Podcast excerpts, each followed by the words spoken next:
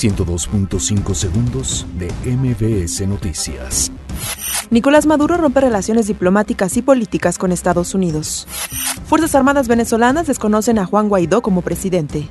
Secretaría de Relaciones Exteriores informa que México no desconocerá a Maduro como presidente de Venezuela. PRI pide a gobierno federal reconocer a Juan Guaidó como presidente de Venezuela.